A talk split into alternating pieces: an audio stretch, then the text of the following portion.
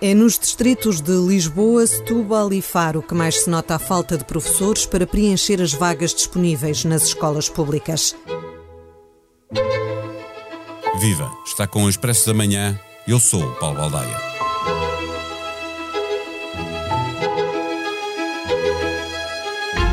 O problema da colocação de professores é antigo e continua a fazer vítimas, principalmente entre os estudantes da Grande Lisboa e do Algarve, que, dois meses depois do início do ano letivo, continuam sem alguns dos professores. O Ministério da Educação desvaloriza, salientando que são apenas pouco mais de mil turmas com furos a pelo menos uma disciplina num universo de 50 mil turmas.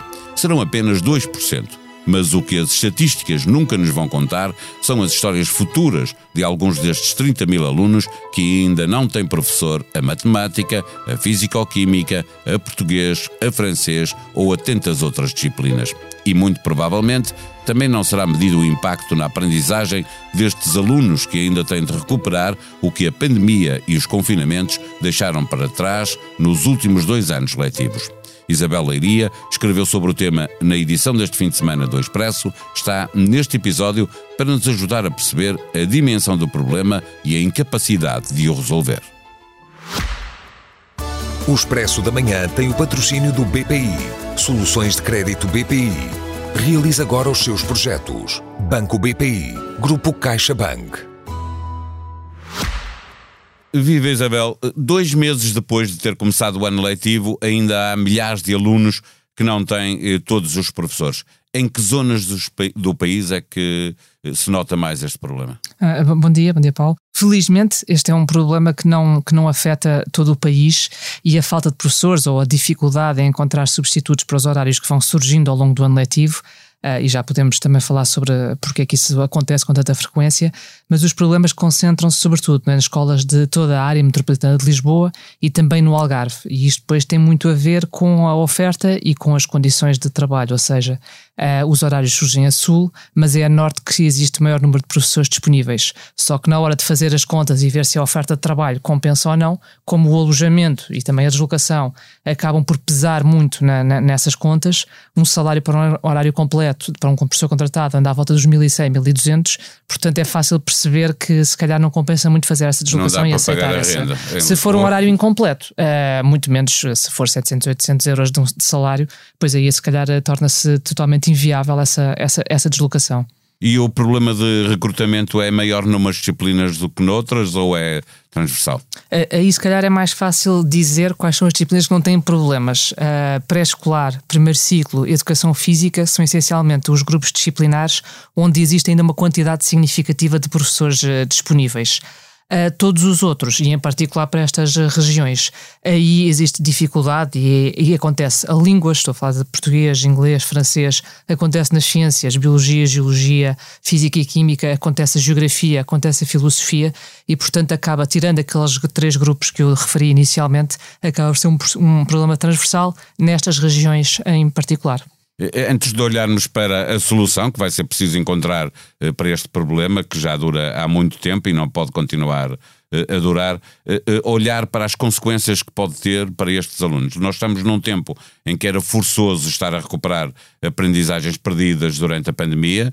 Se o recrutamento, recrutamento de profissionais para o tempo normal da escola se revela difícil, como é que se põe de pé o plano de recuperação sem mais recursos humanos? Uh, sim, eu, eu, tive a oportunidade de falar na semana passada com várias escolas que, uh, tendo este problema, uh, também tinham essa, essa, essa dificuldade, ou seja, como é que punham em prática os projetos se tinham falta de professores para, para as outras disciplinas. E, portanto, novamente, não sendo um problema nacional que se coloca a nível nacional, não é admissível, parece-me a mim, que haja alunos sem professores desde o início do letivo, ou que, ou que precisem esperar três semanas para, para, para vir um colega, que se calhar depois nem sequer vai ficar lá o tempo todo.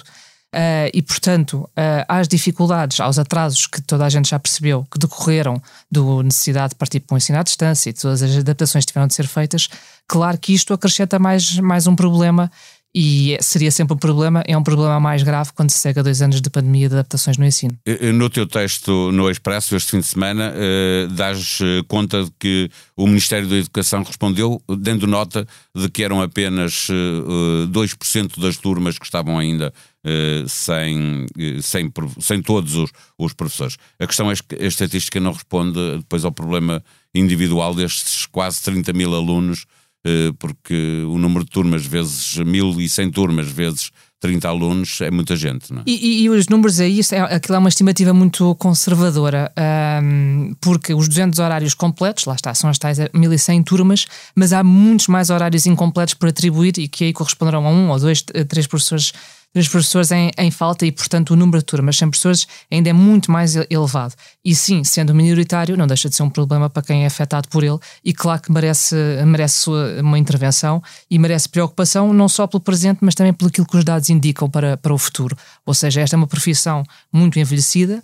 Um, vão sair milhares de professores do, do, sistema nos próximos anos. Aliás, o estudo mais recente que existe é de 2019, mas o próprio Ministério da Educação tem para sair um estudo prospectivo sobre aquilo que serão as saídas dos professores e as necessidades a 5, 10 anos. Também continuamos à espera dessas, dessas contas para perceber de facto uh, qual é o ritmo de, de formação que tem de ser garantido para que este problema não se agrave e eventualmente se venha a espalhar para, para todo o país.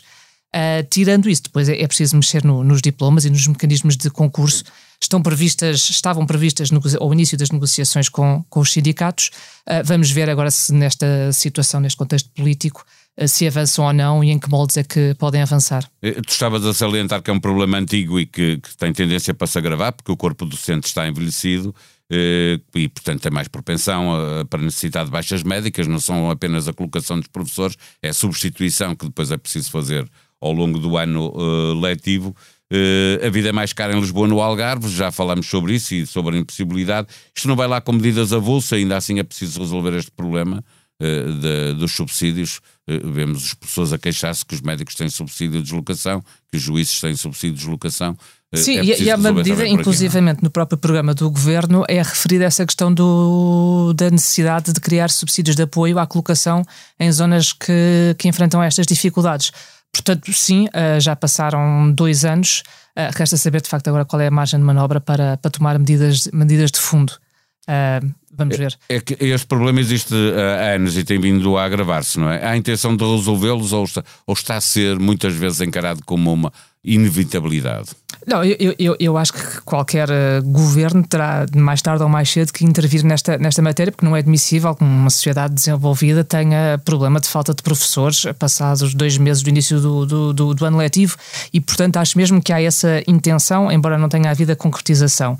O problema é muito complexo, é, são milhares, são, são mais de 100 mil professores que estão no, no sistema com um mecanismo de concursos bastante intrincado eh, e qualquer intervenção depois tem que ter uma série de consequências de onde sai, para onde sai, quando é que pode sair. Mas, mas, mas, sim, é um problema em que este governo ou outro que, que venha vai ter que, que, pôr as mãos nele porque... A educação é crucial, é? dizem os políticos, sabemos nós todos, para o futuro de, de, destas gerações que estão agora a aprender. A defesa da escola pública está a precisar de um pacto de regime, é, uma da, é um daqueles dossiês que eh, merece uma reforma estrutural.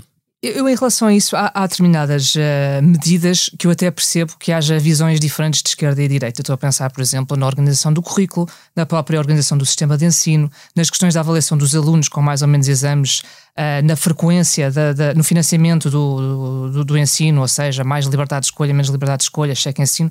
Todas essas questões são questões que normalmente dividem esquerda e direita e percebe-se que haja visões diferentes em relação a elas e, e políticas diferentes.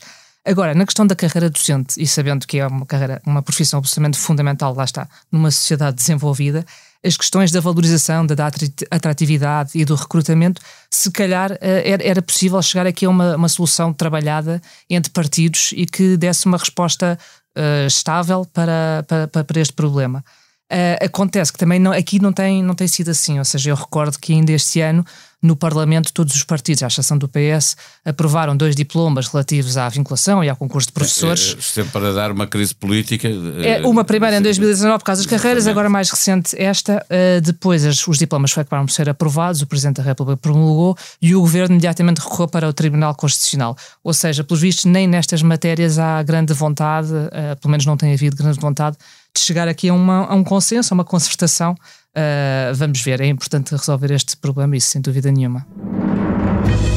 André Ventura republicou um post da espanhola Cristina Segui, que esteve ligada ao partido de extrema-direita Vox e que acusa Mariana Mortágua e um antigo ministro socialista da Defesa espanhol de receberem dinheiro do BES. A dirigente e deputada do Bloco de Esquerda anunciou que vai processar o presidente do Chega e a comentadora espanhola por difamação. Manuel Jarmela Paulos foi o primeiro diretor de uma polícia portuguesa a ser detido e preso preventivamente durante quatro meses e afastado do cargo. Em 2019, o tribunal ilibou de todos os crimes. Ex-diretor do CEF processa o Estado em 147 mil euros. Onde está Peng Shuai? Há 10 dias que ninguém sabe da tenista chinesa que no início do mês acusou o antigo vice-primeiro-ministro do seu país de a ter forçado a ter relações sexuais. Nas redes sociais já se formou um movimento de colegas que querem saber onde está a atleta e o WTA exige uma investigação às alegações de Shuai. A sonoplastia deste episódio foi de João Luís Amorim. Vamos voltar amanhã. Até lá. Tenham um bom dia.